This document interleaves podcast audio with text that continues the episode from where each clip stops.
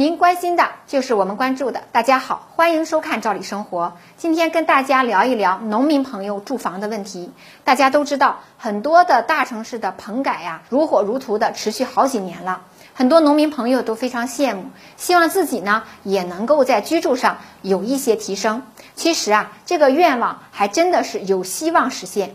今年以来，在国家的倡导下，很多地区对于农村的危房改造工作取得了不少的成果。以辽宁为例啊，根据中国政府网发布的消息，今年除了对一百个早期棚改小区配套设施及房屋进行维修改造之外，对于低保户啊、贫困残疾人呐、建档立卡贫困户和农村分散供养特困人员家庭危房改造工作也取得了很大的进展。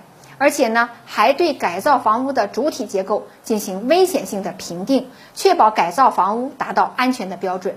截止到十一月三十号，全省农村四类重点贫困家庭危房改造开工了三万六千五百八十九户，竣工了三万三千七百二十一户，成果斐然。除了辽宁省，其他地区农村危房改造工作也给很多农民朋友带来巨大红利，大家的居住啊也得到了一个非常大的升级。除了农村的危房改造，那其他地区对于农村朋友住房质量把控问题也有新规出台。比如呢，十二月份，四川成都就出台了一份叫做《成都市农村住房竣工验收实施办法》试行规定。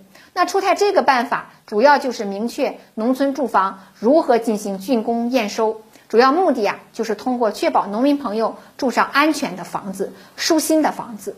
对于所有的农民朋友来讲，所居住的房子如果结构安全、绿色环保、功能现代、成本还低廉，那肯定是梦寐以求的事儿。黑龙江省的部分农民朋友，这个美梦呢，或许就能实现。今年黑龙江也建设了一批宜居型的示范农房，这里呀还有一个大致的时间表。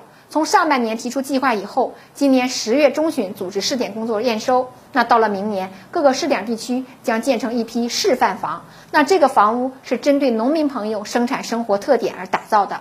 到二零二零年，这个示范房将形成可复制、可推广的设计和建设管理经验。大家住上这样房子也是指日可待。大家看，这么一梳理啊，全国各地农民朋友住房问题的好消息还真不少。相信未来更多的住房红利也能够让大家安居乐业。今天的话题就聊到这儿，感谢收看，下次见。